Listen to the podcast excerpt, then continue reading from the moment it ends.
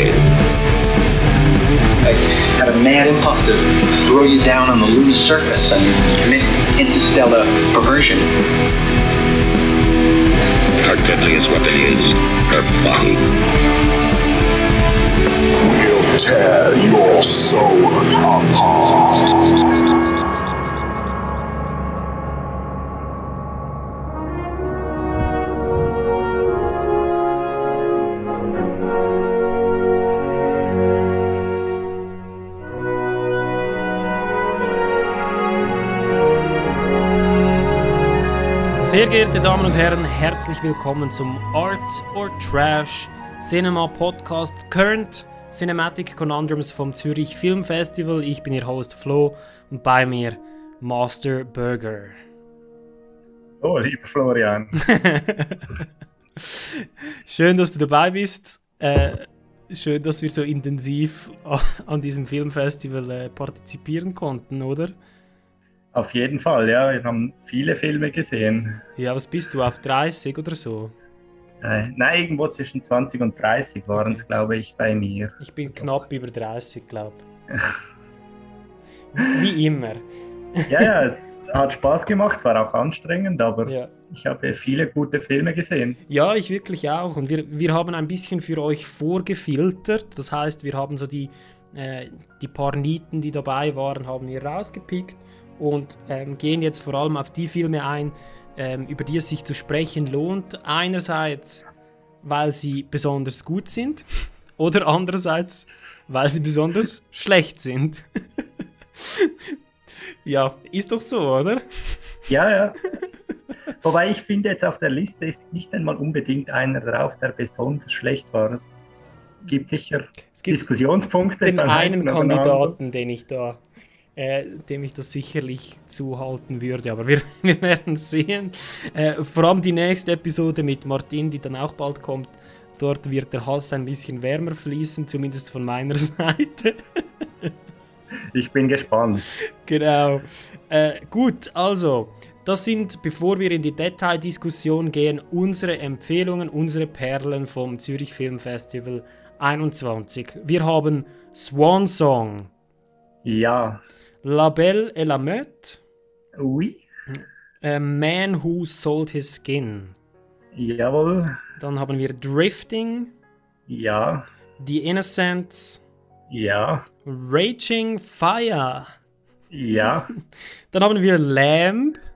Nein. Dachra. Nein. Dann haben wir Lost Leonardo. Jawohl. Für die Fans von Dokus, haben wir gesagt, oder? Ah, ja, genau, auf jeden Fall, ja. Dann äh, Olympiad. Auch ein Jahr. Mhm. Und dann noch Bad Luck Banging. Zum Abschluss nochmal ein Jahr. Eben, ihr seht, wir haben schon die guten rausgefiltert und dann vielleicht den einen oder anderen, den wir denken, dass es äh, zu internen Konflikten führen könnte. Trennungen. Richtig, richtig. Wüste Streitereien, wie wir es uns gewohnt sind. Da wird mit Flaschen geworfen und mit Blu-Rays. Die schönen Blu-Rays. Weißt du, so mit den Scheiben so. Okay, genug Unsinn gelabert. Nach dieser kurzen Unterbrechung kommen wir zu unserem ersten Film vom ZFF. Bis gleich. Hi, I'm Joko Anwar, director of Impetigore, Gundala, and Satan Slaves, and you are listening to the Art or Trash Cinema Podcast.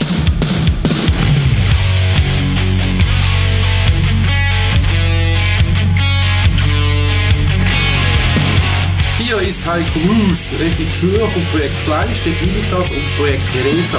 Und ihr hört den Art or Trash Cinema Podcast.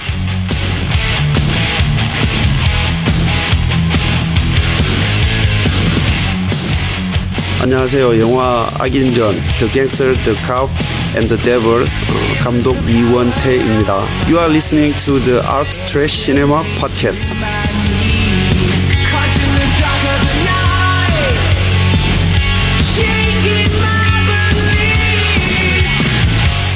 아트 오브 트래쉬 시네마 팟캐스트 기대해 주세요.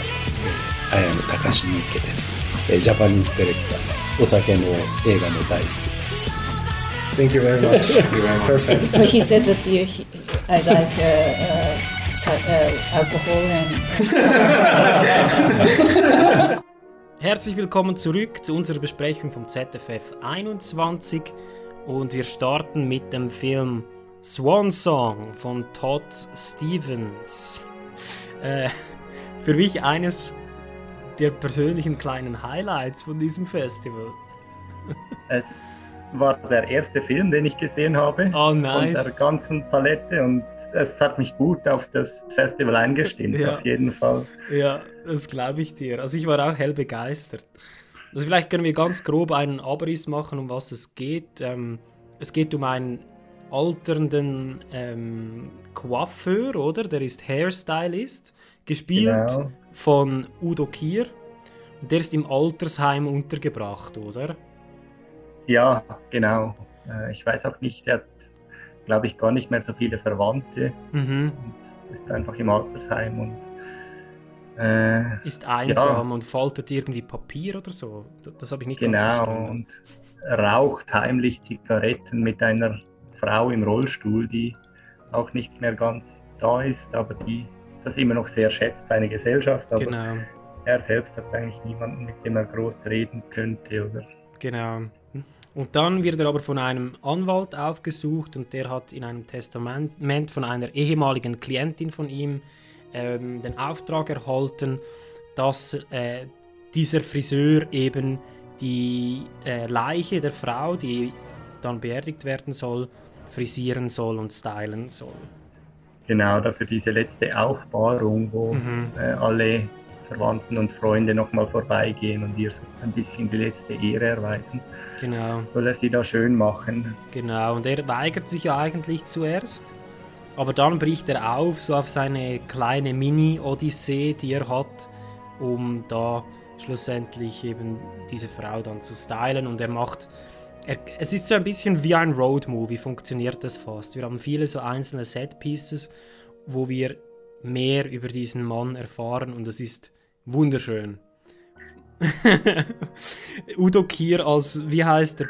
Äh, Pat Pitzenberger oder sowas. Genau, Pat Pitzenberger. Und das soll ja scheinbar auf einer wahren Geschichte, oder zumindest der Charakter soll tatsächlich Okay, existiert das haben, dieser. Coiffeur in Geil. einem Dorf. Und der, der heißt, glaub, hieß, glaube ich, auch so, tatsächlich. Fantastisch. Ja, Äh. Wunderschön. Ja, also es ist wirklich ein Swan-Song, oder? Das kann man sagen. Es geht wirklich so um so. Ja, der, äh, wie sagt man dem, Herbst des Lebens sozusagen äh, von diesem alten. Aber das muss man noch sagen, dass er homosexuell ist und das ist so extrem eine Identität bei ihm und das ist mega cool gemacht, wie er da äh, auch im, in, eben im Alter irgendwie da total einfach äh, trendy und äh, unglaublich sympathisch.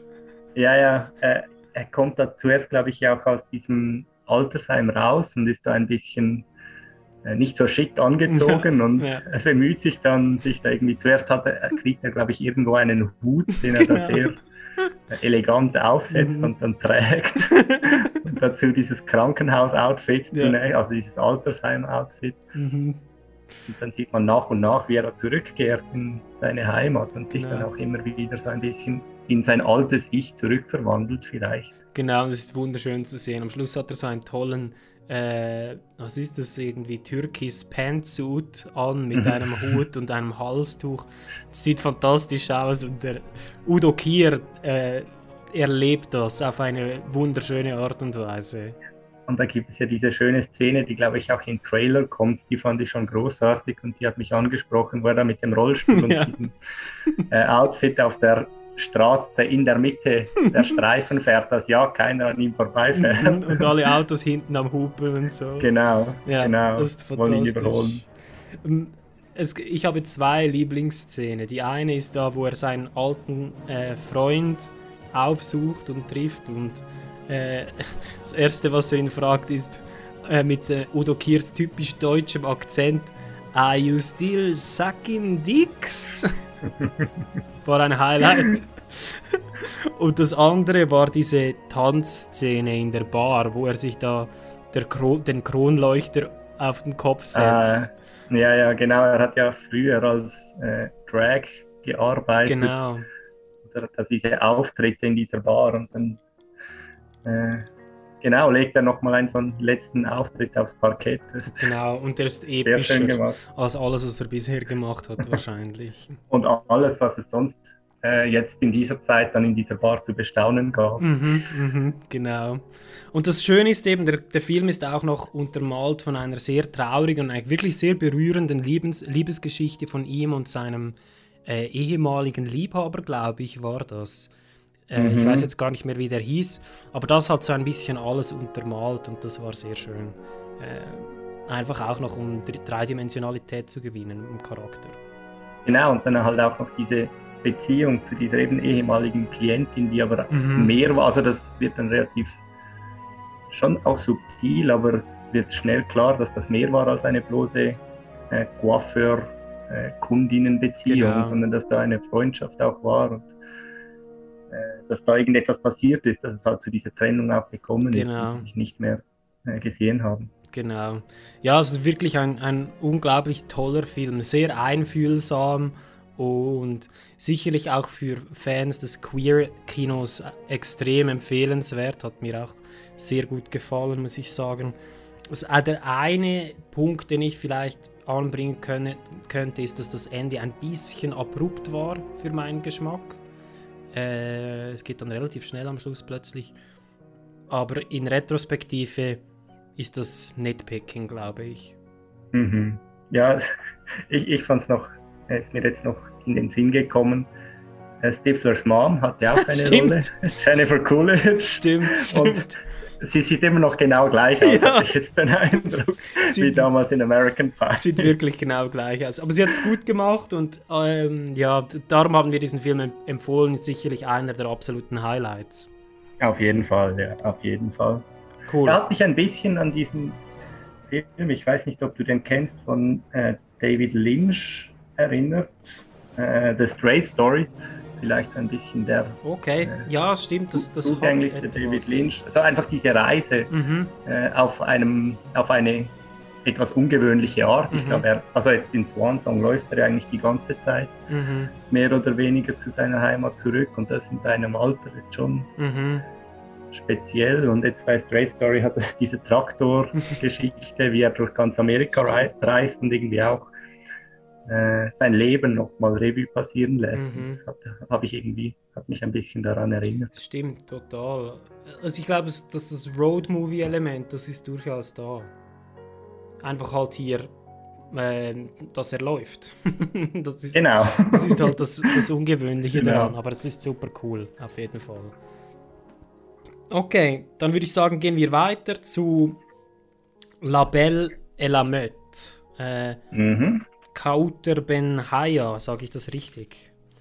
Hanja, war's, glaub ba- sorry, Kauter Genau. Ben Hanja, genau. Genau, ein, ein Film aus dem Neue Weltsicht-Programm, das sich ja dieses Jahr mit Tunesien befasst hat.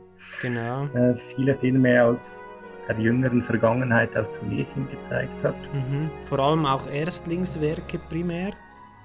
Genau, ich glaube, La Belle et la Meute war der zweite Genau, Film, wenn genau. ich mich nicht täusche von Mhm. mir. Der zweite Film und den dritten, The Man Who Sold His Skin, den werden wir gleich anschließend auch noch besprechen. Genau, zu dem kommen wir auch noch. Genau. Ja, hier geht es um äh, Marianne, oder? Äh, Mhm. Die ist eine junge Studentin, die in einem Frauenheim wohnt und ähm, sie organisiert irgendwie so einen Disco-Abend Äh, Eine Art illegale Party. Ja, genau. Ich, ist das ein bisschen. Genau, und äh, dafür, ähm, man merkt relativ schnell, dass sie, eine sehr, dass sie sehr religiös ist und sehr auf gute Sitten bedacht ist. Und ihr Kleid reißt dann und dann muss sie so ein relativ freizügiges Kleid, ähm, wahrscheinlich für tunesische Stand Standards, ähm, anziehen.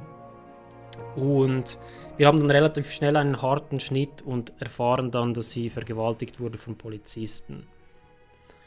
Und der Rest des Films ist eigentlich so ihre Reise, wie es dazu kommt oder wie sie jetzt diese Männer anklagen kann. Oder möchte. Oder ja, möchte. genau. Ein bisschen, ja, immer wieder ein bisschen scheitert. Genau.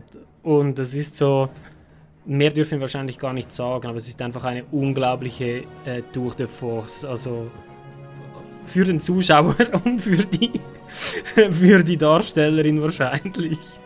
Ja, ja, es, äh, es, eben, es war eine, ein unangenehmer Film. Im, Mega.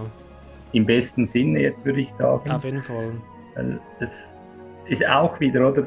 Eine, eine Geschichte, die sich so zugetragen hat, Mhm. scheinbar kurz nach der Revolution in Tunesien. Mhm. Äh, Und alle waren irgendwie so ein bisschen in Aufbruchsstimmung und dann hat man da diese Geschichte eben, die erhebliche Schwachstellen immer noch offenlegt, Mhm. jetzt in der öffentlichen Verwaltung und bei der Polizei. Und das irgendwie, wie das da gezeigt wurde, war sehr äh, nah und man hat das irgendwie am eigenen Leib ein bisschen Ja, miterlebt. auf jeden Fall. Und für mich war es besonders hart, irgendwie mitzuverfolgen, wie sie halt von jeder Person, die sie trifft, egal wer, instrumentalisiert wird. Mhm, genau, ist das übel. Au- auch eben die, die Männer oder Frauen, die ihr irgendwo helfen wollten, Ja. haben das dann trotzdem immer ein bisschen auch gemacht, um damit, um damit eigene Ziele zu verfolgen. Ja, das habe ich mir auch notiert. ihre vermeintlichen Freunde, oder? Das ist, äh, ist sehr hart. Und ähm, immer wenn wir jemanden treffen, den wir denken, okay, der, der hilft dir jetzt, das ist jetzt ein guter Mensch, das ist no. Mhm. da gibt es keine guten Menschen in diesem Film. das Ja. ist brutal. Ja, sicher, ja, genau. Und äh, eben, das macht vielleicht halt auch irgendwie realistisch, weil so dieses wirklich Guardian oder Saving Angel gibt es ja selten. Und Stimmt. äh, jeder Mensch hat irgendwo eigene Absichten Ja, und ja. das wird irgendwie ziemlich klar und äh, ja, mitreißend auch gezeigt. Auf jeden Fall. Ich glaube, die Stärke ist natürlich auch, wie gut das die Hauptdarstellerin ist. Die ist unglaublich stark. Und man, man muss eben in diesem Film sagen, es wird eigentlich gar nichts gezeigt von der Ge Vergewaltigung, wird überhaupt nichts gezeigt, sondern wir haben nur einen Schnitt und dann ist es passiert und wir erfahren es dann durch die Erzählung. Das, das wird oft gemacht. Es gibt ja immer diese Schnitte. Mhm. Der Film wird irgendwie in neun oder zehn Neun Kapiteln, Kapiteln, glaube ja. ich, erzählt. Und man hat immer diese Lücken zwischen den Mhm. Kapiteln, die man sich dann ein bisschen erarbeiten muss. Und wahrscheinlich hat es auch dabei geholfen, dass der Film nie langweilig wurde, zumindest für mich. Mhm. Also Es sind halt alles so Planszenen, Planungsszenen, oder? Wo wir alles so in einem Raum oder in, einer, in einem Setting ablaufen sehen, äh, in den jeweiligen Kapiteln. Und immer wenn es dann irgendwie das Setting wechselt, sind wir dann in einem anderen Kapitel. Und das ist relativ cool gemacht. Genau, und wir haben auch immer einen Zeitsprung, Mhm. etwas, das, dass wir nicht wissen, was passiert ist in dieser Zeit. Stimmt, ja. Ist ein, ein bisschen ja, anstrengend, weil Ja. man muss sich das immer wieder erarbeiten, was ist jetzt überhaupt passiert. Und Mhm. Man erfährt das erst ein bisschen mit der Zeit. Aber eben, es hat es auch sehr äh, spannend gemacht. Genau, ich glaube wirklich, dass das dazu beiträgt, dass man wieder dabei bleibt, weil äh, es passiert dann wieder irgendetwas und wir müssen die Lücken füllen und wollen dann plötzlich wissen, ah, was ist jetzt passiert? Und dann bist du automatisch mehr dabei, glaube ich. Ähm, rein jetzt aufmerksamkeitstechnisch, könnte ich mir vorstellen.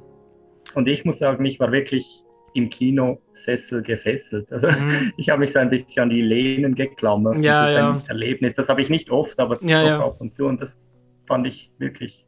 Ich war auch froh, dass ich den im Kino jetzt gesehen habe Ja, und sehen same. konnte. Also ich bin ja auf deine Empfehlung gegangen äh, und habe es überhaupt nicht bereut. Ich war nicht gefesselt, sondern ich bin mehr so, ähm, unangenehm hin und her gerutscht die, gerutscht die ganze Zeit. Weißt du, was ich meine? Immer so das Gewicht verlagert. Ah, nein, nein. Ja, Kann ja, nicht es, es, war, es war bei mir halt auch so ein bisschen ein schizophrenes Gefühl, weil eigentlich wollte ich, dass der Film bald vorbei war, Mhm. weil er halt unangenehm war, aber andererseits war ich so gepackt Ja. von der Geschichte, wie das erzählt wurde, dass ich Mhm. auch irgendwie wollte, dass er noch ein bisschen dauert. Mhm. Also sicherlich eine große Empfehlung, aber es ist auch eher für die hartgesottenen Kinogänger, denke ich. Ja, auf jeden Fall, man muss sich auch darauf einstellen, eben, dass es sich mit einem schwierigen Thema befasst. Mhm. Auf jeden Fall, ja. Äh, dann würde ich sagen, gehen wir zu The Man Who Sold His Skin. Äh, ebenfalls Kauter Benhania, gleiche Regisseurin. Äh, ebenfalls ein toller Film.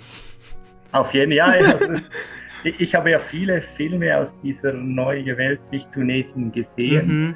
Und das waren so die zwei, die mich am meisten äh, überzeugt haben. Nicht The Railway Man. Nicht The Railway Man, nein. Äh, auch, wenn- auch wenn der durchaus auch seine Qualitäten hatte. Aber diese zwei Filme fand ich einfach mehr oder weniger von Anfang bis Ende gute Ja. Filme.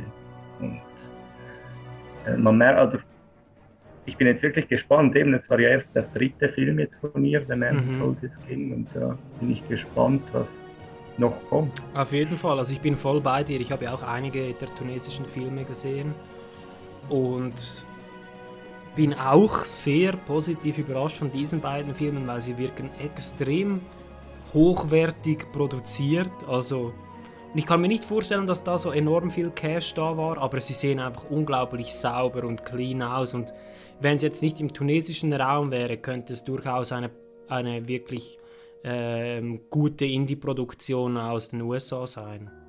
Ja, und äh, ich fand halt auch, die Drehbücher waren sehr durchdacht. Extrem. Extrem. Ja. Und ich habe dann noch zufällig irgendwie in einem Kinomagazin, das ich da noch mitgenommen habe vom Festival, gab es gerade ein Interview, ich glaube es war von Trigon, da dieses ja, äh, ja. Heftchen äh, war gleich ein Beitrag zu The Man Who Sold His Skin, also der Ah. scheint da im Trigon dann rauszukommen. Ja, ja, Trigon hat den gekauft, das stimmt. Mhm. Der Verleih. Und war auch noch ein Interview mit ihr und da hat sie gesagt, dass den ersten Entwurf für das Drehbuch hat sie 2012 oder 2013 schon gemacht und dann Okay. immer wieder daran gearbeitet. Das Okay. war wirklich auch ein bisschen eine längere Entwicklung, die sie dann zu diesem Film Das, gekommen das ist. merkt man dem Film auch an, er ist sehr, sehr durchdacht. Wobei ich bei diesem Film nicht ganz so überzeugt war wie bei La Belle et la Meute. Ist mir Ähm, gleich gegangen, aber ja, wir können jetzt kurz zu, ja, zur genau. Zusammenfassung kommen. Genau, also wir haben Sam Ali, oder? Heißt der?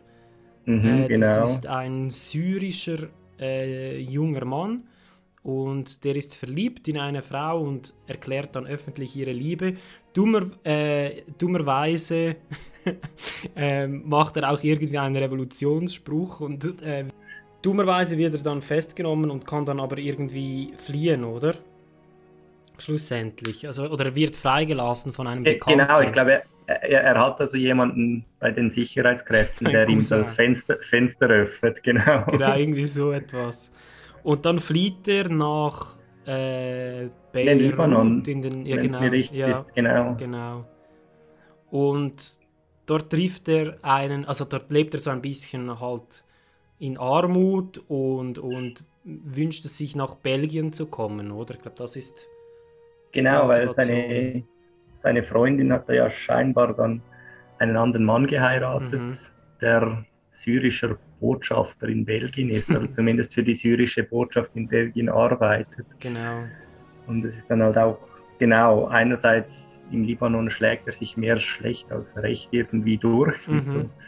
Ich glaube, die gehen dann, er geht zusammen mit einem Kollegen manchmal auf so Kunstveranstaltungen und schlägt sich dort am Buffet den äh, Magen voll. Genau, das Äh, ist lustig. Genau. Und dann trifft er plötzlich auf Monika Bellucci in einer blonden Perücke, die übrigens lausig schlecht ist. Also die Perücke, nicht Monika Bellucci. Äh, ja, ich dachte schon, ja. Nein, nein, sie macht's gut. Äh, und dann lernt er don, dort einen Künstler kennen, der ihn zu einem Kunstwerk machen will und ihn dafür dann äh, quasi die Reise nach Belgien ermöglichen will. Und ich glaube, mehr dürfen wir gar nicht sagen, damit wir es nicht Ja. spoilern. Aber äh, ja, es ist spannend. Also der Film setzt sich eigentlich auseinander mit einerseits Mensch als Sache, Fragezeichen, äh, als Kunstwerk namentlich und andererseits die Frage, wieso sind Sachen frei beweglich weltweit und Menschen sind es nicht. Oder? Ja. Das sind so die. gibt, gibt glaube ich, diesen sehr plakativen Spruch, den der Künstler da äußert.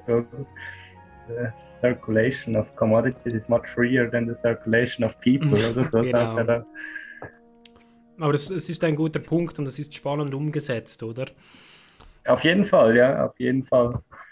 Äh, insgesamt, ja, ich, ich, auch, ich fand irgendwie diese Kombination auch spannend, diese Welt von Sam Ali, der als Flüchtling alles zurücklassen musste, Mhm. einerseits, und dann diese Kunstwelt, die ja sehr abgehoben manchmal wirkt, und Mhm. das Zusammentreffen da war irgendwie spannend. Ja, ja, absolut.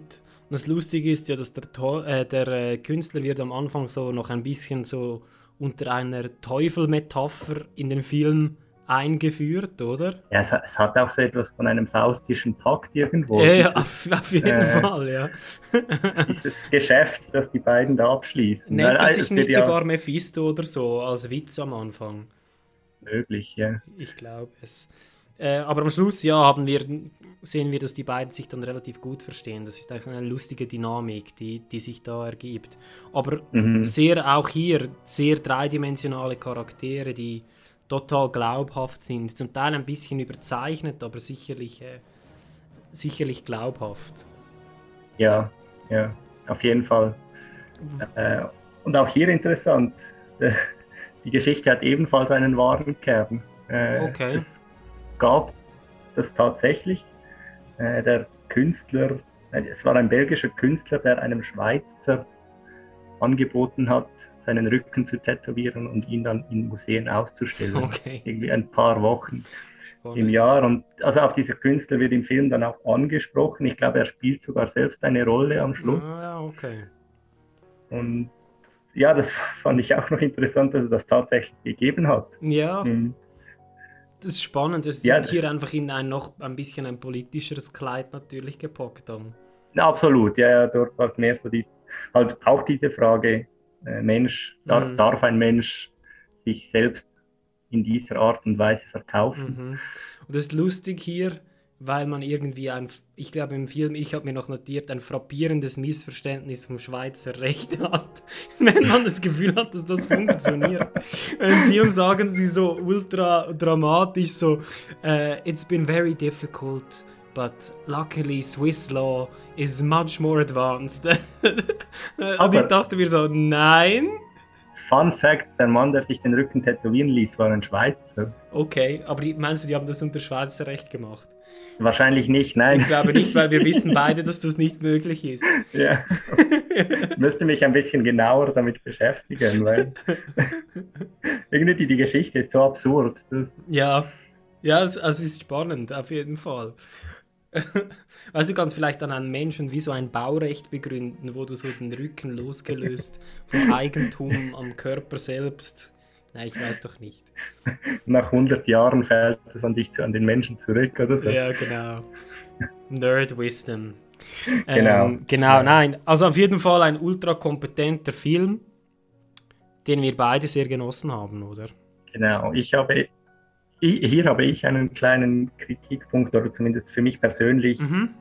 hätte wahrscheinlich, also, darf ich jetzt das spoilern? Ja, Also ich Spoiler-Alarm. setze das mal eine Warnung voraus. Ja. Das Ende hat ein Happy End Mhm. und für mich hätte es wahrscheinlich mehr Kraft gehabt, der Film, wenn er das nicht gehabt hätte. Mhm. Aber das ist vielleicht eine subjektive Vorliebe. Nein, also ich bin auf deiner Seite. Der, der Film, nochmal Spoilerwarnung, endet ja eigentlich zuerst auf einem bösen Ton und dann kehren sie es nochmals. Und man hat ein bisschen das Gefühl, sie hätten sich nicht so ganz entscheiden können, jetzt das, oder nicht, nicht so dazu durchringen können, jetzt da wirklich die Hardcore-Schiene zu fahren. Ich denke auch, es hätte besser gewirkt.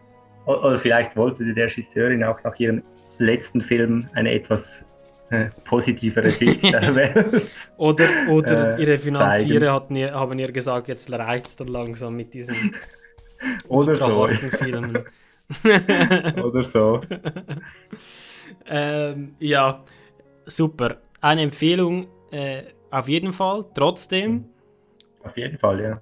Und damit können wir weitergehen zu Drifting von 2021. Jun Lee, directed and written by mit Francis Ng, den kennen wir von Infernal Affairs 2, The Mission, äh, Exiled, also Johnny To-Filme und ähm, spielt, glaube ich, äh, auch bei Septet mit, wenn ich es richtig in Erinnerung habe. Den werden wir Ja, noch besprechen. ja, ja er, er spielt da diesen äh, Headmaster, wenn ich das richtig im Stimmt, Kopf habe. stimmt, ja, in stimmt. der Episode von Anne Hui ist das quasi. Genau, ja. Auch ein toller Film, oder?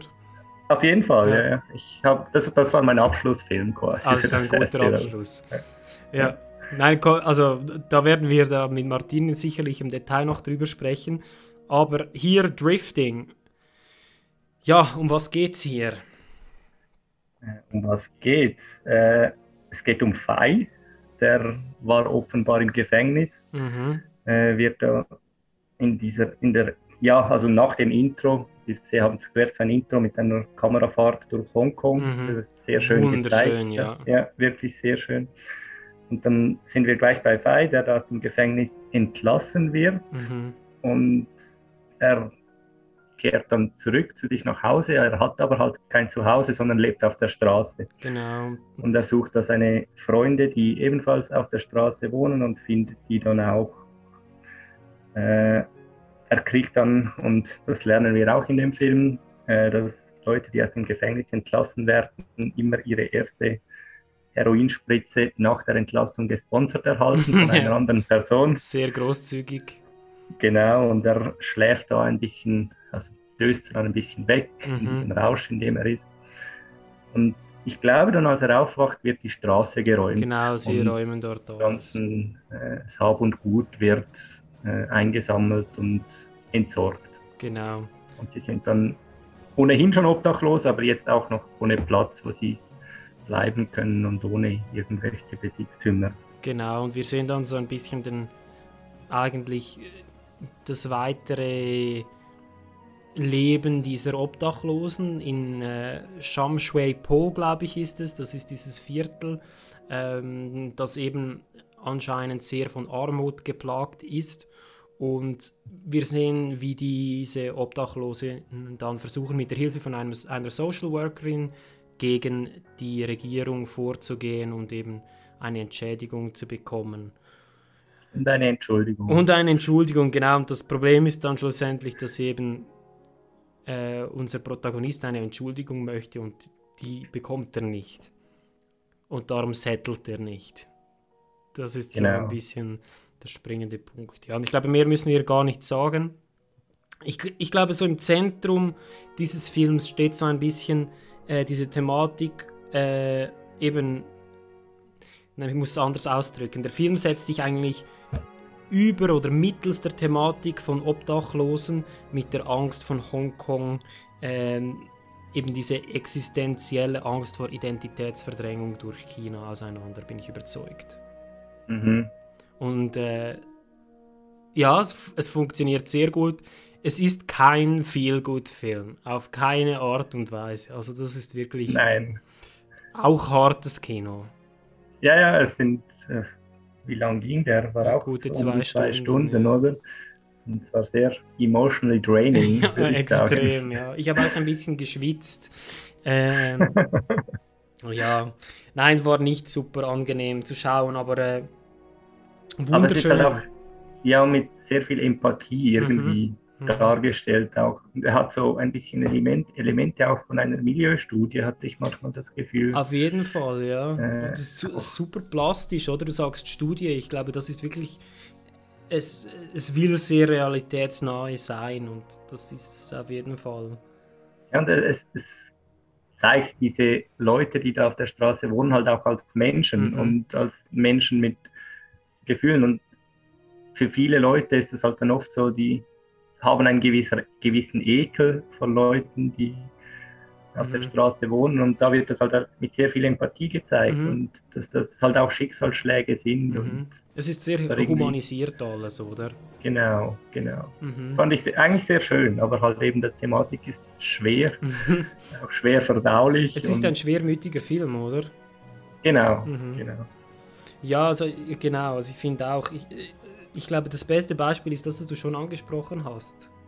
Dass diese, diese Geschichte, dass man die erste Heroinspritze, wenn man wieder auf der Straße landet oder aus dem Gefängnis kommt, gesponsert bekommt. Und dann wird es später im Film, äh, Spoiler Alert, wird es dann irgendwann erklärt, warum. Und er sagt dann, unser Protagonist, glaube ich, weil wir eben die Leute gleich wieder mit uns herunterziehen wollen. Das ist so hart. Das ist Ja. so hart. Also, Ja, das stimmt. Das stimmt. äh, ja, da habe ich einmal leer geschluckt in, geschluckt in diesem Punkt. Vielleicht noch äh, einfach zur Information, eben das ist äh, einer dieser Hongkong-Reihe, die immer am Zürich Film Festival läuft. Ich, ich habe noch gesehen, Loleta Lee hat ja auch eine Rolle gespielt und die Mhm. war bei Sex and Sense 2 dabei. Das, Das sind wi- wichtige Informationen. ja, ja, ich fand das schon noch erwähnenswert für, diesen, für dieses Umfeld hier in dem Podcast. Also, das kann ja durchaus auch Leute dazu bewegen, diesen Film noch anzuschauen, weil das lohnt sich ja auch.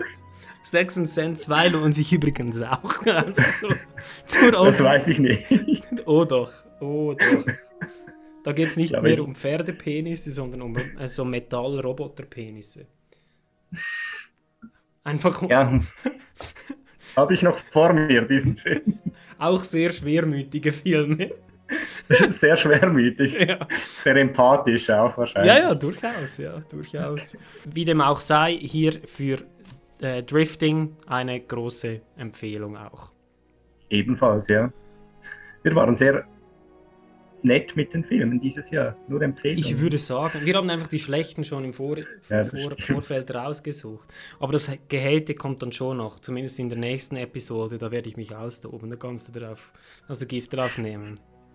Es gab einen Film an diesem Festival, das sei mal gesagt an diesem Punkt, da bin ich äh, mit Bauchschmerzen vor Wut rausgegangen. Das ist nicht wir, übertrieben. wollen, wir wollen noch nicht sagen, welchen. Nein, also diejenigen, die uns auf Instagram folgen, die haben es schon gesehen. ja, aber kommen wir doch zu etwas Erfreulicherem. The Innocence. Unserem nächsten Film. Ja, genau. Der, der Usgültige Genau. Original. Eskil Vogt. Genau, er hat auch das Drehbuch für The Worst Person in the World Mhm. mitgeschrieben. Der lief ja auch am ZFF von Mhm. Joachim Trier. Ja, No relation nicht. mit Lars von Trier. Anscheinend doch. Anscheinend Es doch. schein- äh, sie, sie scheinen entfernt verwandt zu sein, habe ich Geil. jetzt heute noch gelesen. Geil. Wir haben eben darüber gewitzelt. Dass das, das, Behaft mich nicht drauf. Aber aber was ist denn mit dem von? ja, ich glaube, das ist einfach die Arroganz von Lars. Das kann gut, dass er Ja. sich so quasi selbst Ein- einen Adelstitel verliehen hat. Ein Adelsprädikat, genau. Wir wollen ihm nichts zutrauen. unterstellen. Nein, wir wollen ihm nichts unterstellen. Ich Okay. kenne auch den genauen Verwandtschaftsgrad nicht. Aber es geht ja nicht um Joachim Trier, sondern Edkiel Vogt. Ich glaube, The Innocence war sein erster Langfilm. Mhm. Oder? Ja, und äh, im, im Programm des ZFF hieß es, das sei Arthouse Horror. Ich weiß jetzt nicht, wie Arthouse das, das war. Für mich hat es sich mehr so ein bisschen nach einem Mystery-Horrorfilm angefühlt. Ich glaube, jeder Horrorfilm, der aus den nordischen Ländern kommt, ist irgendwo Arthouse-Horror. Ja, aber ich meine, es gibt, gäbe so. Filmscholars, die würden uns das um die Ohren hauen. Das, das äh, Arthouse ja eigentlich die Antithese von jedem Genre sei und so. Aber ich bin der Meinung, das ist, ja, heutzutage verschwimmt doch das alles so, auf, dass wir nicht mehr sagen können, das ist jetzt pures Arthouse oder pures Genre. Ich denke, das ist. Wahrscheinlich nicht. Und ich denke, das kann auch gut sein. Und wir haben hier sicher einen Film, wo sich das ein bisschen zeigt, dass das gut sein kann. Genau. Und zwar haben wir einen der schönen Vertreter der Pro-Abortion-Horrorfilme.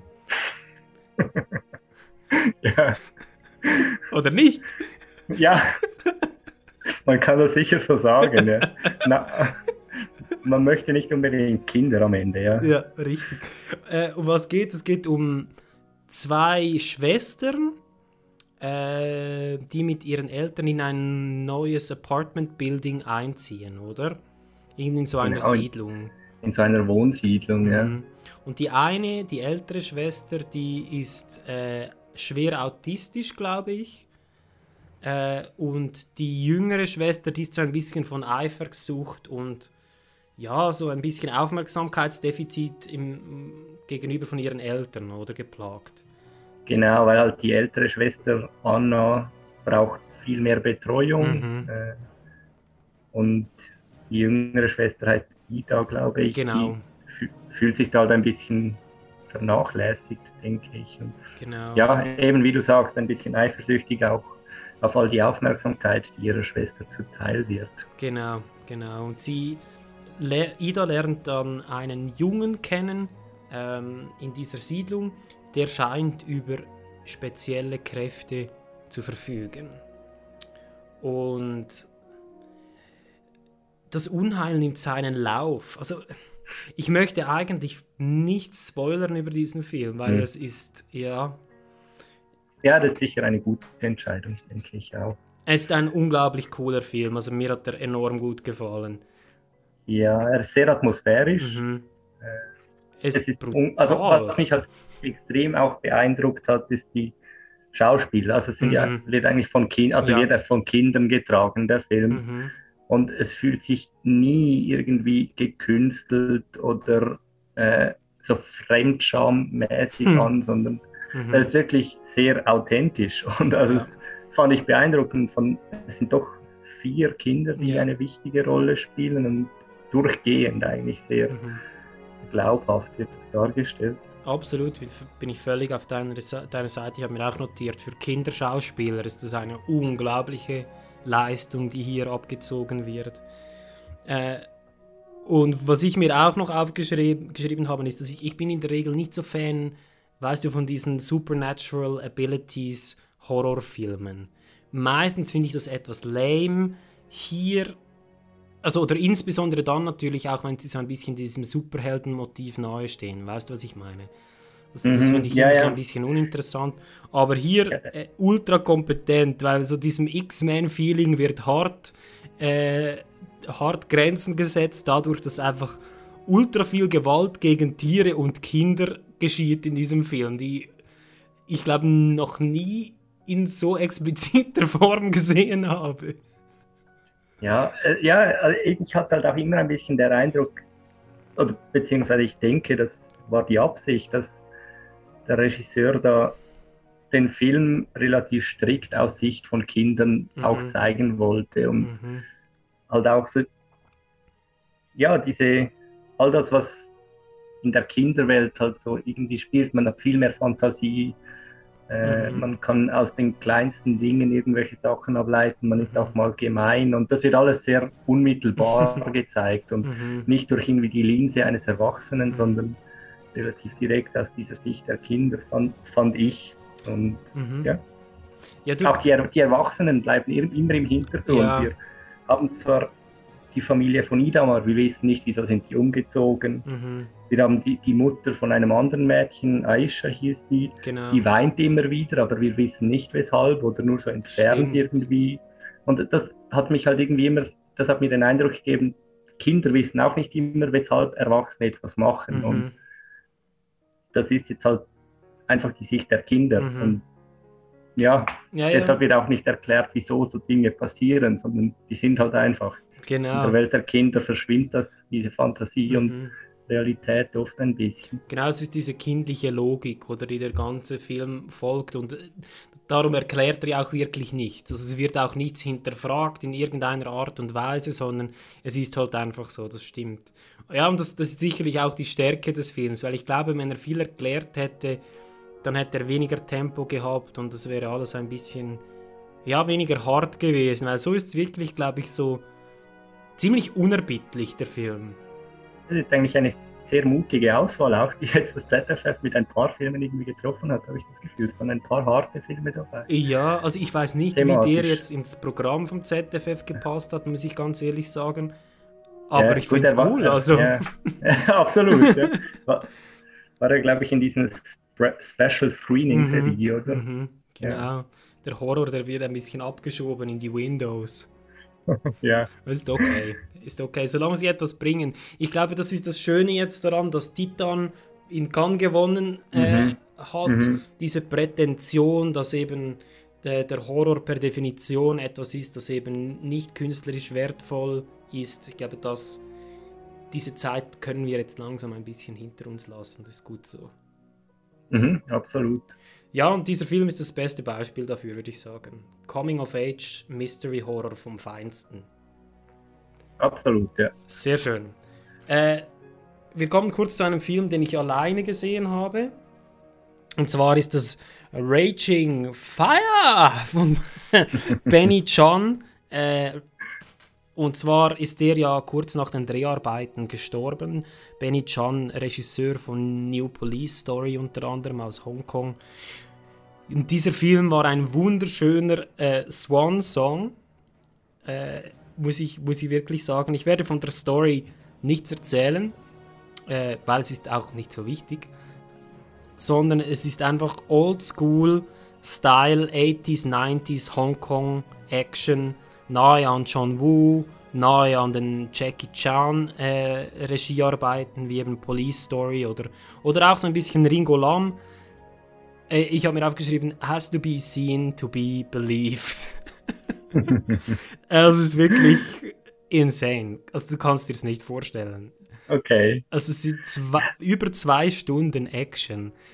Ich finde es wirklich schade, dass ich den verpasst habe. Also den wirst du sicherlich auf die eine oder andere Weise sehen können, aber es ist crazy. Ich habe noch nie einen Film gesehen, wo so viele Dinge anderen Leuten angeworfen wurden. Also da kommt alles, da kommt alles geflogen und äh, ah ja, und viele Leute werden auch herumgeworfen die ganze Zeit. Es wird jenseits viel geschossen. Äh, Donnie Yen, ich glaube, der ist so jetzt so gegen die 60 oder so. Und der bringt da Choreos. Äh, unfassbar. Wirklich. Unfassbar. Das ist so Steven Seagal-mäßig, kann ihn niemand anfassen. Nein, ist super cool. Also, äh, Sehr schön.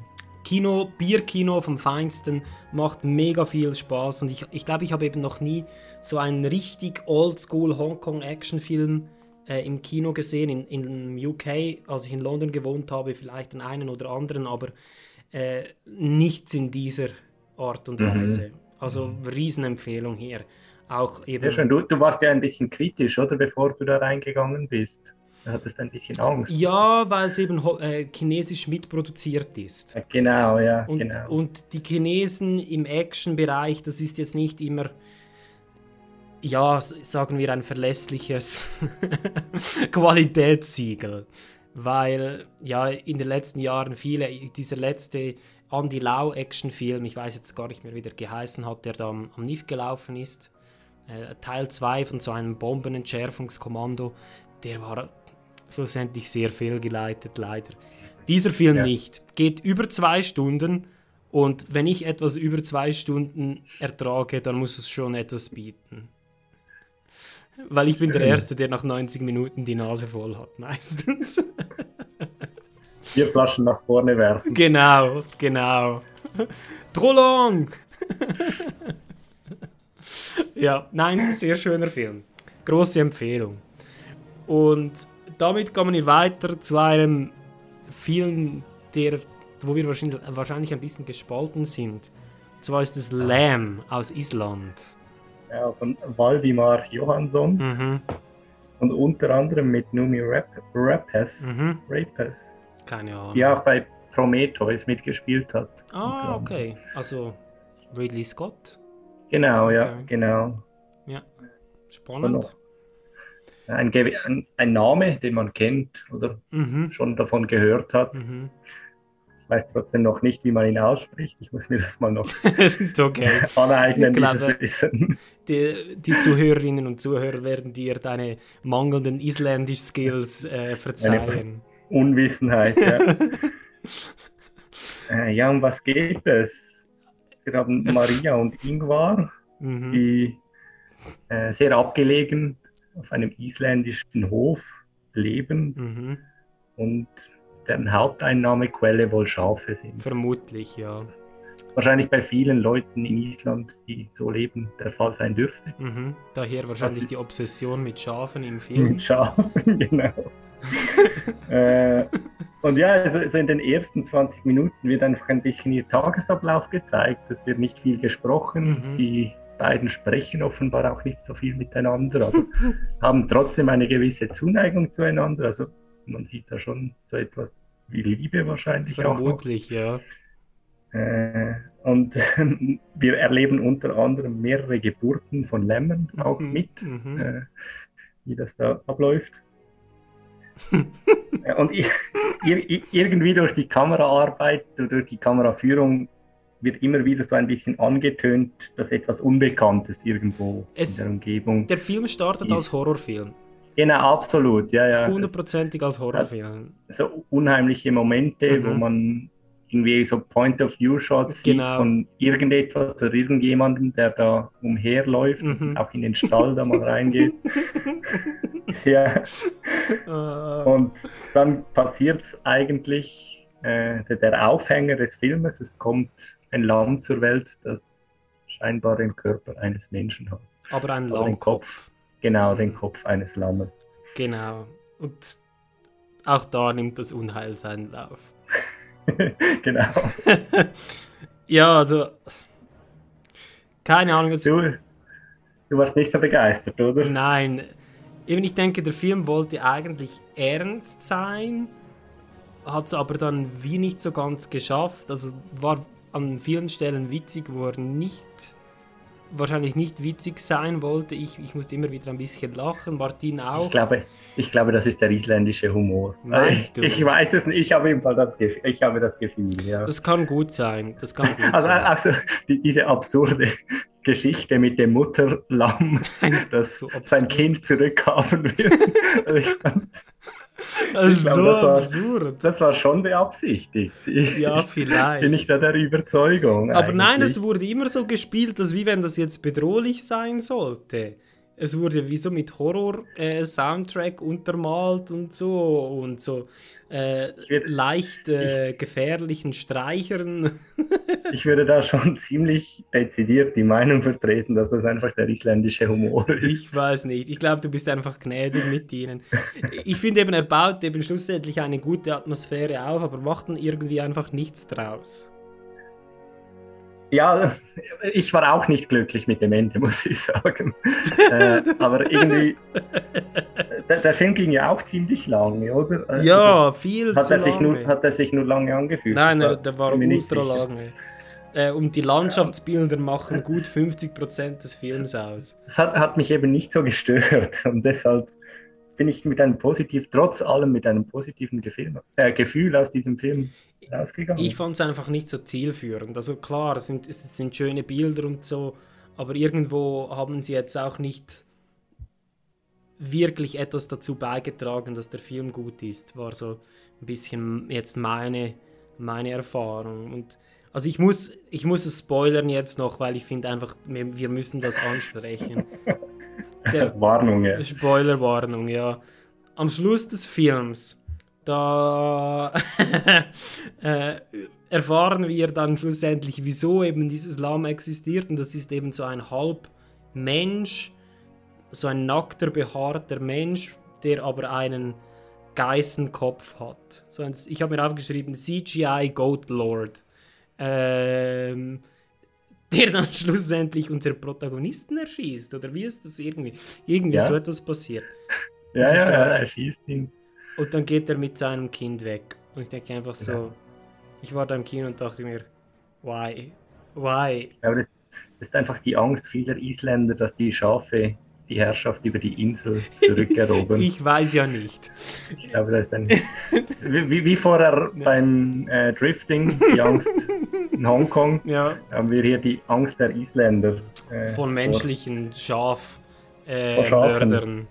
Ja, vor Schafen. Ja, das kann gut sein, ja. Das Ja, aber äh, es stimmt natürlich schon, der, der Film ist lange auch ernst. Er, er tönt irgendwo auch ernste Themen an. Es wird ja da so ein bisschen auch hier Spoiler äh, angetönt, dass äh, dieses Paar ein Kind verloren hat, Mhm. das, äh, dass das gestorben ist. Und dass sie Zeugungsprobleme haben. Ich glaube, das ist Genau. bisschen das. Genau. Es werden so ein bisschen familiäre Probleme noch angesprochen, als Mhm. der Bruder vom Mann vorbeikommt. Ja, genau. Ja, ja. Ja, diese Themen fand ich jetzt auch nicht irgendwie besonders tief Nein. erörtert oder bearbeitet. Äh, aber trotzdem, trotz allem irgendwie hat mir der Film so ein gutes Gefühl zurückgelassen. ich, ich, bei mir hat es ein großes Fragezeichen hinterlassen. Äh, Und ein bisschen Unmut über diesen CGI-Goat-Menschen. ein bisschen Unmut Ja. über das mus muskulöse Schaf. Äh, richtig. Ja, der war noch so pumped. So, Ja, sehr, ja. die, die, die Isländer haben auch Angst vor Steer Steroid-Use, offensichtlich. Das, das, Bei Schafen. bei Schafen. Aber das könnte schon noch ein, ein aktuelles Thema sein. Vielleicht berechtigt, ja. Wer weiß. Äh, ja, wie dem auch sei, also eher keine Empfehlung jetzt, vor allem in, die, in, in dieser Einreihung, in diesen anderen wirklich, wirklich guten Filmen. Nein, äh, ja, ja, er ist sicher nicht so gut wie die bisherigen Filme, die wir angeschaut haben. Genau. Okay, und dann gehen wir weiter und sind wieder in Indonesien. Äh, Indonesien. Ich, äh, ich gehe nach, ich schaue mir nachher äh, Mystics in Bali nochmal an, darum bin ich mental schon in Indonesien. Ein freudscher Versprecher. Du hättest Absolut. lieber einen Fokus Indonesien Das gehabt. wäre großartig gewesen mit Joko Anwar da. Sehr schön. Nein, äh, wir sind in Tunesien fast genauso gut. äh, 2018 Dachra. Abdelhamid Butschnak. Oder? Mhm. Äh, Mhm. Written and directed by. Äh, Genau, Horrorfilm. wird- wird- Ja, wird so beworben als erster tunesischer Horrorfilm, Mhm. oder? Äh, so grundsätzlich. Und ich denke, dafür muss man dem Film sicherlich ordentlich Respekt zollen. Mhm. Äh, über die Probleme, die werden wir gleich- sprechen, aber äh, um was geht es so in etwa? Also ich glaube, es sind äh, drei Studenten, die so ein Filmprojekt erstellen wollen, oder? Genau, ich glaube, es sind Journalismus. Journalismusstudenten, genau. Studenten. Ja, genau. Ähm, Ja, die wollen, also beziehungsweise die bekommen von ihrem Professor die Aufgabe, so Genau. nicht ist so ein Semesterprojekt oder so. Genau. Sollen sich einen Film machen und er verlangt von ihnen, dass er etwas Außergewöhnliches will und nicht so etwas. Ich glaube, er sagt, sagt irgendwie so ein bisschen leger, er möchte nicht wieder zwölf Filme über die Revolution oder so. ja, verständlich, schlussendlich. ja, und dann ähm, kommen sie irgendwie auf diesen Tipp, dass es eine, was ist es, eine Hexe gibt oder so etwas. Dachra. Ja, ja, genau. Es gibt so eine, irgendwie eine Geschichte von einer Frau, die offenbar in einer Irrenanstalt äh, eingeliefert wurde. Genau. Und die offenbar auch schon Wärter angegriffen hat und die nicht spricht und Mhm. über die sich dann so diese Mythen ranken, dass sie eine Hexe sein könnte. Mhm. Mhm. Genau, und dann gehen sie dem Ganzen auf die Spur und landen dann schlussendlich auch noch in einem creepy Dorf etc. Genau, Äh, das ist Fun Fact, habe ich recherchiert. Dachra heißt kleines Dorf. Auf Ah, Arabisch scheinbar. okay. Es ist ein bisschen Backwoods Horror Ja, ja, genau. in Tunesien genau. schlussendlich. Mit so ein bisschen Mental Asylum. Also das ist vielleicht auch die Schwäche des Films schlussendlich, dass wir eine starke Zäsur haben in der Mitte. Äh, Mhm. Zwischen diesem Asylum-Thema und dann wird es noch viel surrealer, äh, als wir da in dieses Dorf kommen. Es fühlt sich so ein bisschen an wie Resident Evil 4 äh, dort. äh, ja, keine Ahnung, also ich fand den Film hat er mir, also so aus atmosphärischer Perspektive hat er mir sehr gut gefallen. Ich fand, er hat eine coole Atmosphäre aufgebaut, spielt so mit diesem Nebel und diesen komischen Dorfbewohnern und diese, die haben da so eine Obsession mit Fleisch, auch sehr, sehr unheimlich gemacht, muss ich sagen. Ja. Aber schlussendlich bleibt er halt ein bisschen flach. Äh, ob, Ja, genau. Ja, er hat so diese Atmosphäre irgendwie gut aufgebaut, auch hat sich Zeit gelassen, Mhm. um irgendwie so diese Geschichte zu erzählen. Mhm. Aber irgendwie fehlt fehlte mir so wie der nächste Schritt, Ja, total. der den Film irgendwie wirklich interessant, äh, dann auch interessant gehalten hätte. Also ich habe mich hat er irgendwann verloren im Verlauf. Ja, mich auch, ja. Also ich habe mir dann auch an irgendeinem Punkt gewünscht, also jetzt muss doch dann der Horror dann wirklich kommen und er ist halt, er war schon da, aber so ein bisschen klischeehaft und, und halt zu spät und zu wenig und zu wenig konsequent, glaube ich. Aber es gab auch gute Mhm. Momente. Also wir haben so einen Moment, wo jemand zum Beispiel mit einem Kopftuch so durch ein Bücherregal äh, durchschaut. Das ist wie so eine ghostly apparition. Und das fand ich so cool. Richtig, richtig gute Ideen zum Teil, so kleine Momente, die simpel sind und die eigenständig sind, die nicht irgendwie versuchen, halt so Hollywood-Horror zu imitieren, oder? Ja, ja, ja, das stimmt. Und auch, es, es arbeitet ja schon auch ein bisschen mit so dieser lokalen Mythologie, Mhm. die dort irgendwie äh, aufgebaut wird. Und das fand ich auch gut, diese Mhm. Ansätze. Mhm. Aber es hat mich irgendwie halt viel gestört. Also es gab auch in diesem Dorf so viele Persönlichkeiten oder Charaktere, die angetönt wurden, die dann aber wieder keine Rolle mehr gespielt haben. Mhm. Manchmal hatte ich das Gefühl, die Figuren handeln irgendwie komplett unlogisch. Ja. Also ich glaube, es gab ja diese Szene, wo Jasmin, also die eine, die, die Frau von den dreien hieß Jasmin, Mhm. und die hat so ein Tagebuch von einer Frau gelesen, die offenbar schon mal dort war. Mhm. Und das ist sehr äh, unheimlich, was da passiert Mhm. und alles. Und dann kommt ein anderer rein und fragt sie, was sie da liest. Und sie sagt einfach nichts, was, was sie da hat. Und sie waren dort schon einige Tage dort und Mhm. wollten schon mal abhauen. Und, und bespricht man sich doch irgendwie. Ja. ich weiß nicht, Nein, das ich, mich ich ein bisschen finde auch. gestört. Ich finde auch, ja. Also es ist, es ist schon so, sie, sie, sie leiden so ein bisschen unter dieser Dummheit, die eben Protagonisten von Horrorfilmen haben, die halt nicht so besonders gut sind. Mhm. Ähm, aber trotzdem finde ich auch, was du gesagt hast, diese, diese Lokalkolorit im Horror sozusagen, der ist da. Leider ist es halt so, dass wir erst kürzlich im Pettigore bekommen haben, um wieder zu Indonesien zu kommen. Äh, aber das ist ein Mhm. sehr ähnlicher Film und sehr viel kompetenter. Ja. Leider. Ja, stimmt, der ist wirklich ähnlich, ja, jetzt wo du sagst. Äh, ja, spielt halt auch mit dieser Dorfmythologie, oder? Genau. Dort sind es einfach Leaks.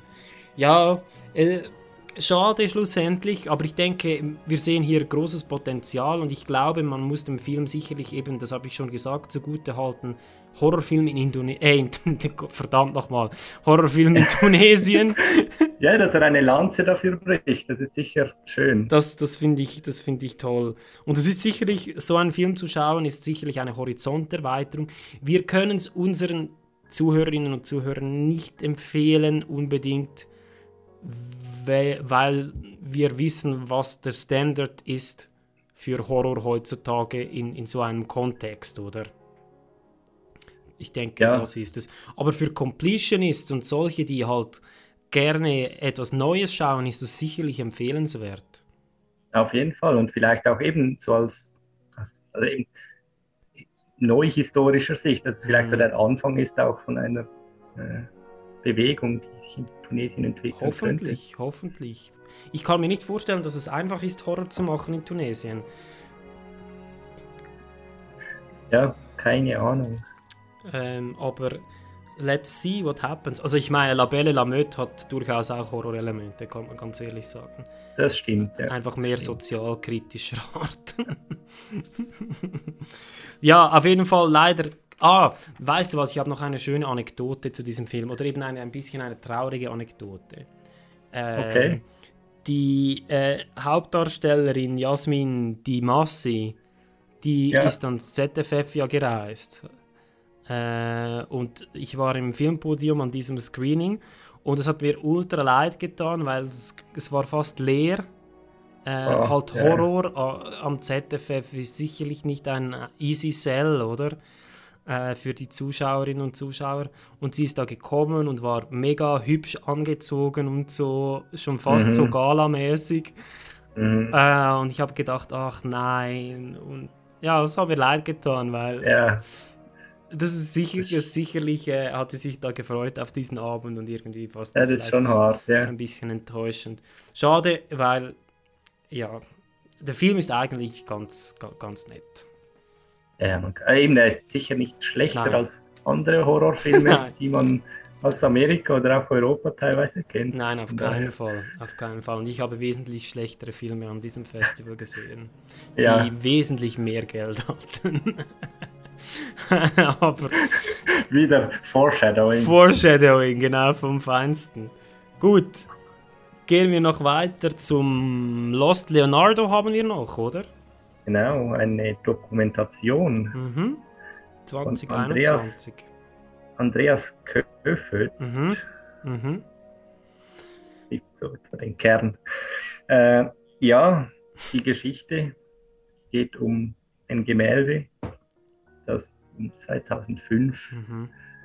da so ein bisschen an die Oberfläche gekommen ist, von einem äh, Kunsthändler entdeckt wurde. Mhm. Der hat das für irgendwie, was war das, 1000 Dollar oder so, hat er das erworben an einer Auktion. 1200 dort. Dollar oder sowas. Ja. Genau, und dachte sich, ja, das könnte so vielleicht von einem Schüler von Leonardo da Vinci sein. Mhm. Hat das in die Restauration gegeben zu einer bekannten Restauratorin, Mhm. Diane Modestini hieß die. Genau. Und bei der Säuberung hat sie dann den Verdacht gehegt, dass das Gemälde nicht nur von einem Schüler von Da Vinci sein könnte, sondern vom Old Master himself, von Da Vinci himself. Mhm. Und dann wird halt so ein bisschen diese Geschichte, die sich ja tatsächlich zugetragen hat, natürlich äh, aufgearbeitet. Genau, also es zeigt so ein bisschen die Tücken und äh, Komplikationen, die sich in der Kunstwelt äh, ergeben und äh, es, es wird dann schön gesagt, es, this is the most improbable story of the art world oder irgendwie so etwas. Und es ist es wirklich wie ein Krimi. Äh, Mhm. Was sind es irgendwie 100 Minuten praktisch Krimi äh, und es, es werden da alle Ecken des Kunsthandels äh, beleuchtet und es ist äh, nicht, nicht sehr clean jeweils, was wir da sehen. Und vor allem die Schweizer kommen nicht besonders gut weg. Aber Ja, es ist ein sehr spannender Film. mhm. auch sehr äh, unterhaltsam erzählt, Extrem. die ganze Geschichte. Und äh, ich meine, es ist ja absurd, wenn man, und ich denke, das darf man sagen, weil es ist, das ist ja bekannt, die Tatsachen, Mhm. dass dieses Gemälde dann am Schluss zum teuersten Gemälde überhaupt wurde und für wie viel 450 Millionen oder so Mhm. Ja, genau. verkauft worden ist. Ja. Und jetzt wird es nicht sich- einmal ausgestellt Genau, jetzt, jetzt irgendwo versteckt. In einem Freihafen. Weil, weil man ja auch nicht weiß, äh, bis heute nicht weiß, ob es echt ist oder nicht. Genau, das ist ja das Lustige daran. Man ist sich ja eigentlich heute immer noch nicht echt, ob dieses Gemälde, der Salvator Mundi heißt das übrigens, äh, ob der tatsächlich echt ist. Und es gibt im, in, im Film immer wieder Stimmen, die sagen, nein, das ist auf keinen Fall echt, oder? Und es ist lustig, weil wir haben sehr viele verschiedene Stimmen, die alle interviewt wurden und, und jeder hat irgendeine andere Meinung, zum Teil sehr polemisch. Und Zum Teil, ja. also ich fand es unglaublich unterhaltsam. Es gibt so absurde Figuren wie diesen Yves Bouvier, diesen ultra arroganten Schweizer Kunsthändler, der ständig in der dritten Person von sich selbst spricht. Sowas von einer fragwürdige Person. Äh, oder am Schluss beklagt er sich dann, er habe irgendwie alles verloren, obwohl er weiß nicht, wel, äh, was für Betrugstatbestände abgezogen hat. Ja, das, das ist lustig. Mhm. Und diesen Kunstkritiker Jerry Saltz, ein Abbild meiner selbst, würde ich behaupten. Das war die Identifikationsfigur für dich. oder? Schlechthin, ja. Die, die, die sie den Film nicht anschauen, weil zumindest in den Trailer schauen, das ist der Typ, der sagt, It's not even a good painting. ja, da habe ich mich irgendwie wiedererkannt. Sarkasmus vom Schlimmsten. Nein, ähm, auf jeden Fall ultra unterhaltsam und eine, eine tolle Doku. Mhm. Ah, ja, auf jeden Fall. Also, das, ja, man ist auch die ganze Zeit irgendwie dabei und wir wissen, wie das dann weitergeht Mhm. und durchaus ansprechend. Mhm. Also man fühlt am Schluss fast so ein bisschen mit dieser äh, Restauratorin mit, die einfach dieses Bild liebt und die es wieder sehen möchte und sie kann es nicht wieder sehen und so und das ist schön. Das fand ich irgendwie so äh, herzig, weil ich hatte so das Gefühl, die ist sich nicht sicher, ob sie einen Fehler gemacht hat und sie Ja. möchte das irgendwie Ja. mit sich selbst ins Reine kommen Ja. und äh, herausfinden, ob das jetzt wirklich vielleicht doch nicht von Da Vinci ist. Mhm. Ja, Der Gag des Films ist ja eigentlich, dass die Leute dann sagen, sie sei so eine gute Restauratorin, dass sie es eigentlich genauso gemalt hat, wie es Da Vinci gemalt hätte. Und das Bild sei eigentlich von ihr und nicht von Da Vinci. Also das ist schon sehr lustig. ja, und sie ist immer so bescheiden, so nein, ich bin da überhaupt nicht so gut. Ich genau. mache das einfach. It's absurd. genau. Das ist schön. Das ist schön. Äh, auf jeden Fall eine große Empfehlung. Ich weiß nicht, ob der hier in die Kinos kommen wird. Äh, ich glaube, der war, hier, war außerhalb der Competition. Ja, ich glaube, er war bei den Gala-Premieren. Mhm. Äh, bin ich ganz sicher. Vielleicht hat es ja schon einen Verleih. Also, wenn der rauskommt, dann kann ich super gut empfehlen, für einen Abend gemütlich ins Kino sitzen und, und sich verblüffen zu lassen. Auf jeden Fall. Und also, ich meine, ich kannte die Geschichte nicht so genau. Mhm. Äh, ich habe vielleicht mal davon gehört irgendwo. Äh, dann war das vor ein paar Jahren, wo das halt verkauft wurde, dass da das teuerste Gemälde verkauft Mhm. wurde, aber die Hintergründe habe ich jetzt nicht gekannt und da hat der Film eigentlich gute Aufklärungsarbeit geleistet. Mhm. Also ich, ich bin lustigerweise auf diesen Film vor dem ZFF schon gestoßen, weil ich Mhm. äh, mich äh, mit Übervorteilungsgeschichten äh, befasst habe außerhalb des Podcasts ähm, aus juristischer Perspektive und das ähm, ist einer dieser großen spannenden Fälle, wo wir sagen, dass das äh, eine Übervorteilung ist, oder wenn wir sehen, dass der ein Bild kauft, dieser Yves Bouvier, äh, im Wert von 80 Millionen und dann verkauft er es plötzlich weiter für 130 Millionen innerhalb von wenigen Tagen. Ähm, und dann faked er noch irgendwie Verhandlungen. Also das ist schon speziell. also, Fragwürdig. das ja. auf jeden Fall. Und wenn er dann noch, äh, übrigens, das ist so eines meiner Zeichen, äh, wenn jemand in der dritten Person von sich spricht, ist das auch kein Zeichen von psychischer Gesundheit. Ich und Burger machen so eine Liste mit Dingen, die nicht für psychische Gesundheit sprechen. Äh, mein Nummer eins ist Collagen anfertigen. Ich schenke dir irgendwann noch zum Geburtstag eine Collage. Aber, ja, ist okay, aber du darfst es einfach nicht Oder- selber machen, sonst bekomme ich Angst. Ich, ich schenke dir ein Set zum Collagen selber machen oder so. Was willst du mir damit sagen? Nein, okay. Äh, genug des Unsinns. Ich glaube, wir sind durch, oder?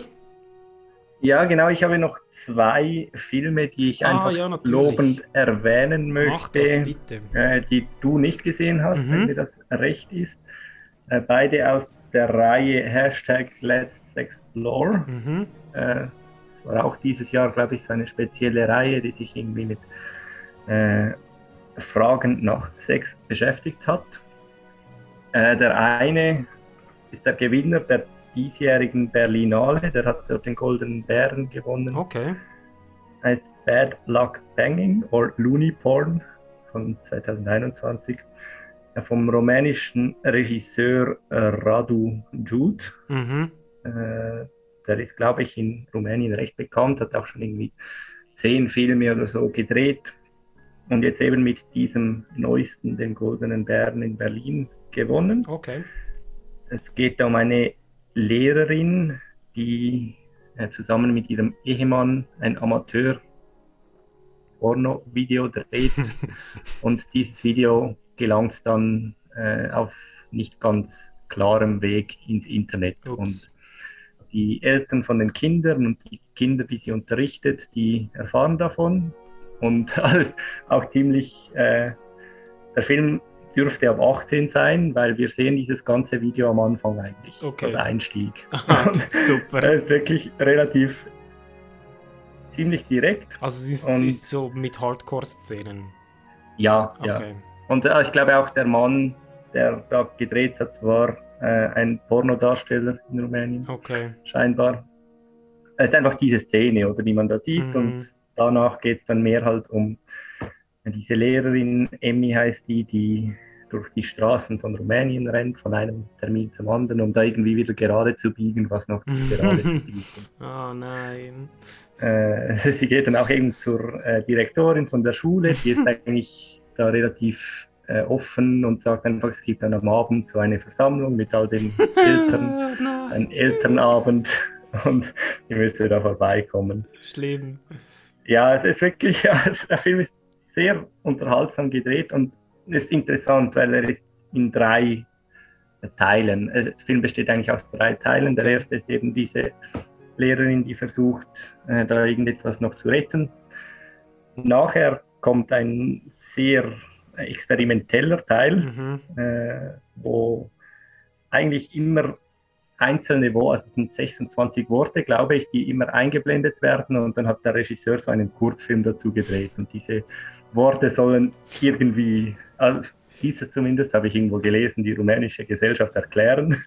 Ich habe das nicht ganz verstanden, Das aber ich klingt bin, ein also, bisschen prätentiös. to be ich bin da so honest. da gesessen und fand das ist irgendwie noch interessant. Mhm. Und der dritte, nein, es ist im Fall, ja doch, für dich ist sicher, wäre sicher keine Freude Okay. zu sehen, aber ich fand das jetzt durchaus okay. Hab da Du nicht viel Du verstanden. bist nett. Du bist wirklich zu Nein, nett. nein, ich, ich, ich lasse mich da einfach gerne berieseln Okay. manchmal von solchen Fair, Sachen. Und fair. ja, das hat halt etwas von einem von einer Montage, Aha, sag ich mal. hier haben wir es wieder. Genau. Dann tauchen die Probleme schon wieder auf. Genau. Der, der dritte Teil ist dann wieder, geht wieder um die Lehrerin und dann sehen wir halt diesen Elternabend, der so ein Mhm. bisschen als Tribunal dargestellt wird. Ist es auch ein eher unangenehmer Film? Also es klingt zumindest so. Ja, nicht so schlimm. Okay. Ich fand es nicht mal so schlimm. Okay. Äh, oder Es ist Ich nicht so ja jagdenmäßig jetzt. nein, nein, nein, nein. Okay. Also ich, ich kenne mich jetzt mit, den, mit der Geschichte und den politischen Problemen in Rumänien nicht so aus, aber ich glaube, dem Regisseur war es schon ein Anliegen, sich damit auseinanderzusetzen. Und ich finde, er hat das relativ eingehend auch getan und nicht oberflächlich, sondern gerade in dieser letzten, in diesem letzten Teil, wo dann diese Scheinheiligkeit teilweise auch äh, offenbart wird, die Mhm. diese äh, Eltern da haben, äh, fand ich eigentlich ziemlich gut gemacht. Okay. Das klingt spannend auf jeden Fall. Ja, äh, ja äh, von, von mir aus sicher eine Empfehlung Mhm. und ja, eben immerhin Berlinale gewonnen, Ja, wenn man diese Art von Film gerne sieht. Oder es ist sicher eher auf der künstlerischen Seite, Mhm. äh, eher äh, ein bisschen philosophisch steckenweise auch. Wenn man das gerne sieht, kann ich das sicher empfehlen. Okay. Plus für DC-Fans, es gibt eine Szene mit Wonder Woman, was großartig ist. Einfach so als Input. Also mit der Schauspielerin. Nein, nein. Ah, okay. mit, mit einer Wonder Woman. Ah, okay, okay. Ja, Mhm. eben, würd, ich kann den Film empfehlen. Super. Vielen Dank. Der zweite Film aus dieser Reihe war ein französischer, Les Olympiades Mhm. von Jacques Audiard. Der, ich glaube, ich habe nicht von ihm gesehen, aber ist doch auch ein Name, den ich schon mal irgendwo gehört habe. Mhm. Äh, Drehbuch von ihm zusammen mit Céline Sciamma, die ja äh, Porte de la jeune fille en feu Genau, gedreht ja. hat. Äh, Toller Film der mir, übrigens. genau, der uns beiden, glaube ich, gut gefallen Auf hat. jeden Fall, ja. Äh, auch eine Schauspielerin aus diesem Film spielt jetzt hier auch wieder mit. Mhm. Und der Film spielt in Paris und das ist wahrscheinlich auch schon ein Grund, weshalb ich den noch erwähnen möchte. weil ich habe ein bisschen eine Schwäche dafür. Mhm. Äh, und er, also er basiert so ein bisschen auf äh, Geschichten von einem amerikanischen Comiczeichner oder Graphic Novelist, glaube ich. Und erzählt einfach diese Geschichte von zwei Paaren, drei bis vier Personen äh, da in Paris. Und das sind eigentlich einzelne Geschichten, aber die werden sehr schön ineinander äh, verflochten. Da einfach so ein bis- bisschen diese Beziehungen zwischen diesen Personen. Super, okay. Das klingt spannend. Ich habe nur gesehen, der heißt Paris 13th District auf Englisch. Genau, Okay, ja. Also genau. schon sehr äh, äh, an die Stadt gebunden, an der Film. Ja, also der, der Film ist halt auch nicht stark storygetrieben, würde ich sagen, sondern Okay. fokussiert sich halt mehr so auf diese Figuren So ein und bisschen Slice of Life mäßig dann. die Dialoge. Genau, ja, genau. Okay. Äh, mi- mich hat das so ein bisschen auch an die Before-Filme von äh, Linklater, Richard Linklater erinnert. Ich weiß nicht, ob du die gesehen hast. Äh, ja, habe ich gesehen. Okay. Macht Einfach halt Sinn. sehr viel Dialog, äh, Mhm. aber äh, sehr gute Dialoge auch und die Geschichten sehr natürlich irgendwie erzählt und ineinander verwoben. Okay. Ich sehe diese Noemi Merlon. Genau, das ja. ist die, die, die spielt ja bei Portrait d'une jeune fille. äh, Genau. mit. Genau. Okay, okay. Es ist auch dieselbe aus diesem schlechten Neve-Film. Jumbo. Ah, okay. Ja. Den habe ich nicht gesehen. Ja, das ist okay, du hast nichts verpasst. ja, okay, aber der hat dir jetzt hat dir gut gefallen. Hat mir auch gut gefallen, ja. Mhm. Okay. Ja. Und würdest du auch empfehlen? Würde ich auch empfehlen, ja. Sehr Auch halt, dass man sich, wenn man sich darauf einstellt, dass das halt ein bisschen viel Dialog ist, nicht unbedingt etwas groß passiert in dem Sinne, dass da gewisse Eckpunkte in der Story abgearbeitet werden. Aber Ist ja völlig in wird sehr- Ordnung, oder? Ja, es wird sehr natürlich. Es, äh, mir hat das, mich hat das überhaupt nicht gestört, Mhm. dem jetzt da zuzusehen und hat mich bei der Stange gehalten. Cool. Sehr schön, sehr schön. Ja, vielen Dank. Äh, klingt auch sehr, sehr spannend. Und dann, glaube ich, haben wir die Filme, die wir auf der Liste hatten, besprochen, oder? Mhm. Sehr schön, sehr ja. schön. Wir haben nochmals eine ganze äh, Runde von Filmen, die ich dann mit Martin noch besprechen werde. Filme, wo wir Überschneidungen hatten. Und ja, dann gehen wir schon weiter ans Fright Nights, oder? Äh, ich habe schon ein Ja. bisschen ins Programm reingeschaut. Kannst dich freuen. Da Ja, hat freue ich mich auch. sehr gute, Fall. sehr experimentelle Sachen. Ich habe gehört auch schon Sachen, die wir schon gesehen haben. Ja, natürlich. Loco Meisenkaiser ist äh, Teil der Selektion. Er hat mir übrigens geschrieben, lustig. So, vielen Dank für den Shoutout. Äh, äh, ich bin tatsächlich dabei am Fright Night. Ich so, ah, okay, ja, haben wir nicht gewusst. Aber cool. Sehr schön. Also, wir Ja. freuen uns darauf und äh, da kommen sicher auch noch Reviews. Äh, dieses Review wird jetzt das erste des ZFF sein. Oder diese Episode, dann kommt diejenige mit Martin und dann Fright Nights. Also wird eine ja, ereignisreiche und episodenreiche Zeit die nächsten paar Wochen. Vielen Dank, dass du dabei warst. Sehr gerne. Und Wie ja, jedes Mal. ich denke, wir sehen uns äh, am nächsten ZFF spätestens. Auf jeden Fall. Sniff kommt ja auch noch, oder? Niff ist auch noch dazwischen. Nein, äh, vielleicht noch kurz äh, Werbung in eigener Sache. 30. Oktober äh, machen wir unseren, unseren jährlichen Halloween-Anlass. Den haben wir, glaube ich, im Podcast selber nie so explizit beworben. Aber äh, jetzt machen wir es, weil wir die Kapazitäten haben und zwar im Kochareal in Zürich. Äh, starten tun wir, glaube ich, um Mittag, also zwischen 12 und 1 Uhr. Und da gibt es fünf Filme aus fünf Dekaden, kuratiert von uns. Überraschungsfilme. Äh, Master Burger wird da sein, ich werde da sein, Martin wird da sein. Vielleicht schaut's, äh, gesellt sich auch der äh, äh, Herr Jan äh, für ein oder zwei Filme zu uns. Wenn wir ihn nicht bitten. Äh, und dann kommt das gut. Das wird ein guter Anlass, glaube ich. Ist ja schon sehr bald und ich freue mich. Das wird sehr gut. Also wir haben coole Filme im Gepäck. Gut, dann besten Dank für die Aufmerksamkeit und bis zum nächsten Mal beim Bis zum nächsten Mal. Arthur Trash Cinema Podcast. Bye bye.